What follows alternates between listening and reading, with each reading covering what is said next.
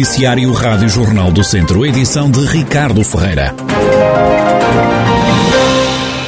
A PSP de Viseu deteve 12 pessoas no último fim de semana. Oito foram apanhadas a conduzir com excesso de álcool. As taxas de alcoolemia variaram entre os 1,24 e 2,13 gramas de álcool por litro de sangue. Os detidos tinham entre 21 e 51 anos. As autoridades detiveram ainda um homem de 39 anos por não cumprir uma ordem de proibição de condução pelo período de 12 horas. O cidadão tinha sido mandado parar por conduzir alcoolizado. Foi-lhe dado ordem de inibição de condução, mas horas depois foi mais uma vez apanhado. Quanto às outras detenções, aconteceu uma no domingo no âmbito de uma fiscalização rodoviária. Um indivíduo de 39 anos foi abordado pela PSP, recusou-se a fazer o teste de álcool. No mesmo dia, numa das ruas da cidade, uma mulher de 26 anos foi detida por estar na posse de uma arma proibida, um spray de autodefesa que acabou apreendido pela polícia. Já a GNR deteve no sábado em Viseu um homem de 61 anos por estar a caçar javalis com recurso a laços, um método proibido. O indivíduo foi apanhado numa ação de prevenção e fiscalização pelo Serviço de Proteção da Natureza e Ambiente da GNR. O detido foi constituído arguído e os factos comunicados para o Tribunal de Viseu. Homem de 65 anos perdeu a vida ontem ao final da tarde depois de se ter despistado e caído na barragem de Fagilde, na Quinta do Jadão, em Pindo, no Conselho de Penalva do Castelo. O alerta para o acidente foi dado por volta das 7 da tarde. Esta já não é a primeira vez que um carro cai à barragem naquela zona. É o que adianta o comandante dos bombeiros de Penalva do Castelo, José Lopes que é a segunda, a segunda ou terceira vez que acontece aqui uma situação destas. E também o movimento desta estrada também é muito e as condições da mesma também não são muito por aí além, conforme vocês conseguem observar. Uhum. É, simplesmente eh, se deveria ter descuidado ou acusar-se com algum carro e, e aconteceu esta tragédia. José Lopes, comandante dos bombeiros de Penalva do Castelo, com os pormenores do acidente mortal que aconteceu ontem em Pindo. Um carro caiu à barragem de Fagilde, morreu um idoso de 65 anos que seria natural do Conselho Vizinho de Mangualde. O corpo foi primeiramente encontrado pelos mergulhadores e só depois o automóvel que foi retirado da água já por volta das 10h45 da noite. Nas operações estiveram envolvidos 24 homens e 11 veículos dos bombeiros de Penalva do Castelo, Mangualde e Viseu, GNR e INEM.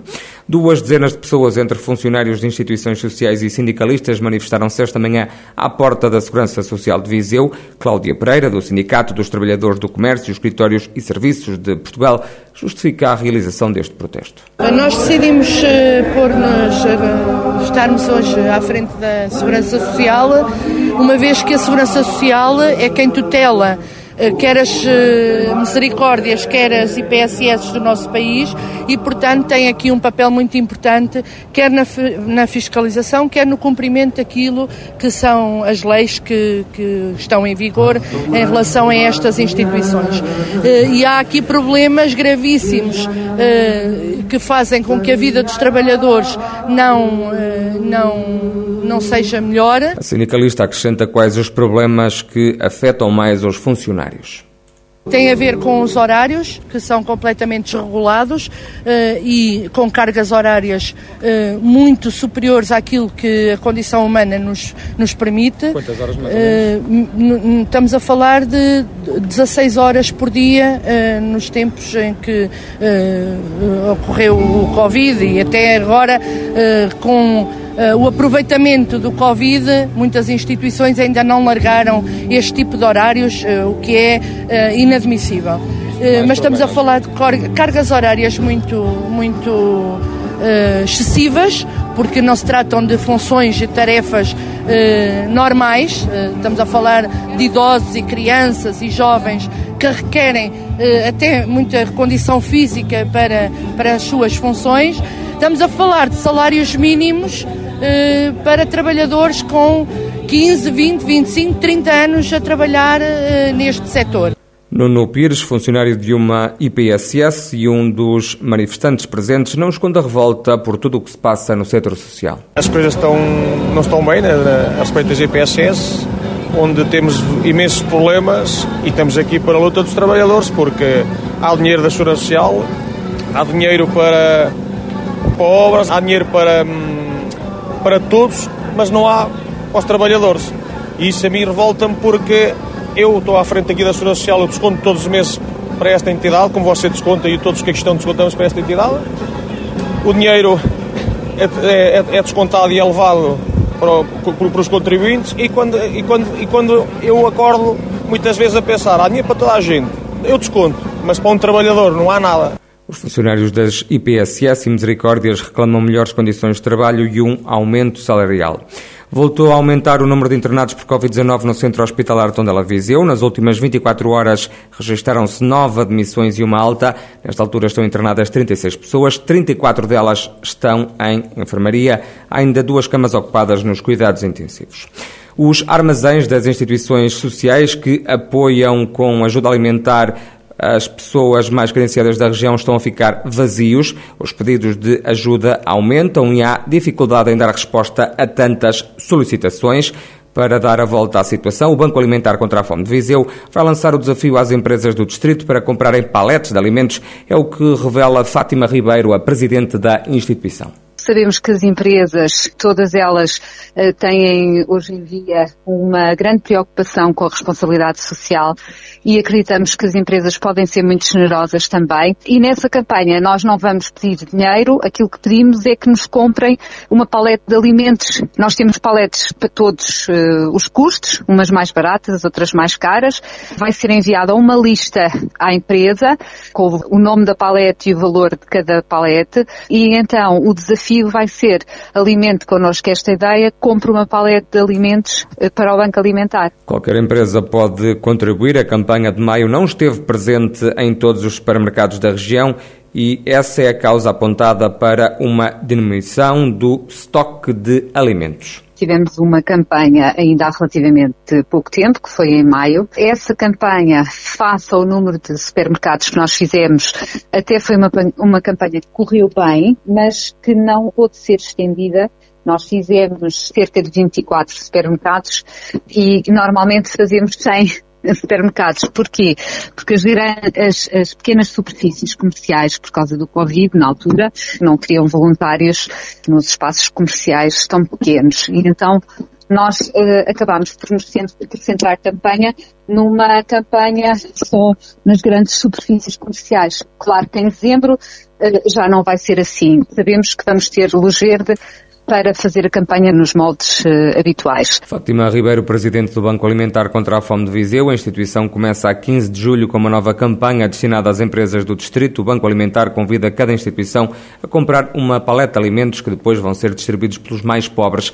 Também a Caritas Diocesana de Viseu tem um armazém de comida quase vazio e pondera comprar alimentos para não deixar de ajudar quem precisa. É uma das consequências do aumento dos pedidos de ajuda em função da crise. Os pedidos de apoio estavam a baixar, mas já voltaram a crescer. Segundo o presidente da Caritas Diocesana de Viseu, Felisberto Figueiredo, o número de pedidos de auxílio de imigrantes é também cada vez maior. A Caritas já até ajudou duas famílias de ucranianos a abandonarem Viseu. Há um, um, uma evidente presença eh, crescente de imigrantes portanto, pessoas que vieram de outros países e que vieram viver para Portugal, nomeadamente a comunidade brasileira é, é, aumentou significativamente, portanto, o número de brasileiros. Depois também, de outros países da América Latina, é claro que também aparecem um ou outro ucraniano. Nós temos tido necessidade de apoiar é, o retorno de alguns ucranianos. Chegaram, já aconteceu com duas famílias que nos pediram, portanto, para eh, ajudarmos a pagar o, portanto, ou à Ucrânia ou a irem para outros países onde têm familiares que resolveram eh, ir aqui de Portugal para se juntarem a esses familiares que estão a viver com os países. As pessoas pedem comida, roupa, calçado, também móveis para casa, solicitam também apoio no pagamento da conta da farmácia, de rendas, da água ou da luz. Apesar das ofertas de alimentos, o armazém da Caritas está quase vazio. A instituição pondera fazer uma recolha de alimentos junto dos supermercados. A nossa dispensa está a ficar vazia, portanto, e com alguma dificuldade em correspondermos a, todos os pedidos, porque assim, nunca ainda ninguém foi sem levar alguma coisa, mas eh, nós gostaríamos de ter dado mais. Eh, portanto, estamos a tentar eh, contactar com as grandes superfícies, a ver se nos autorizam a fazer algum território na, portanto, nas imediações junto dos seus clientes. No caso de isso não ser possível ou viável no, no imediato, teremos mesmo que fazer a aquisição socorrendo-nos das nossas reservas monetárias, portanto fazer uma aquisição de, de alguns milhares de, de euros de, de, alimentos para depois podermos distribuir. Está realmente a dispensa a ficar vazia. Felisberto Figueiredo, presidente da Caritas Diocesana de Viseu, instituição que ajuda cada vez mais pessoas devido à crise.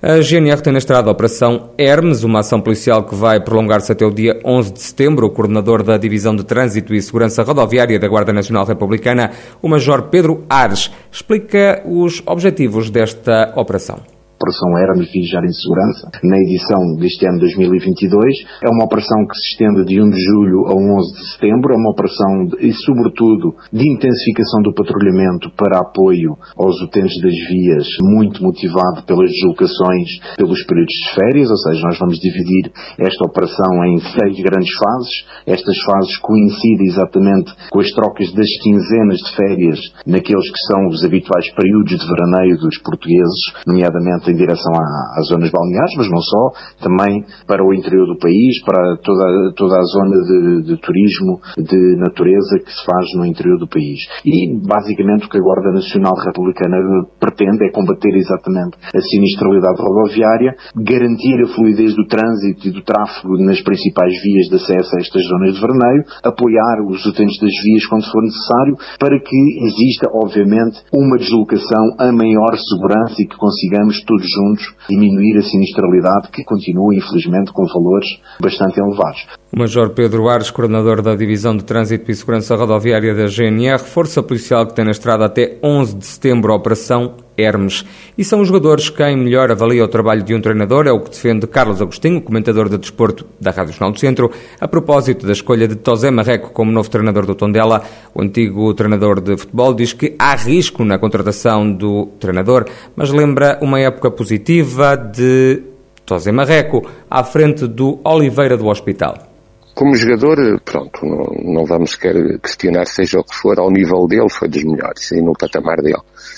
Eh, como treinador, eu penso que fez um, uma época extraordinária no Oliveira do Hospital. É como tudo, é como, é como os jogadores, eh, uma época ou duas não, é pouco para se confirmar a qualidade ou não. Mas eu penso que tão, que, que até por, por eh, aquilo que se vai ouvindo, quem melhor avalia os treinadores são os jogadores que são treinados por, por, por, esse, por esses treinadores. E, e o feedback que, que, é dado por quem trabalhou com ele é que é um treinador jovem, com muita qualidade. E estas apostas nós sabemos que, pronto, há sempre algum risco, claro que há, não, não, não há dúvida que sim. Mas também, eh, pronto, o Tondela entendeu, no meu ponto de vista, que seria o treinador ideal para o momento Carlos Agostinho, comentador de desporto da Rádio Jornal do Centro, a reagir à contratação de Tosé Marreco, que vai ser o novo treinador do Tondela.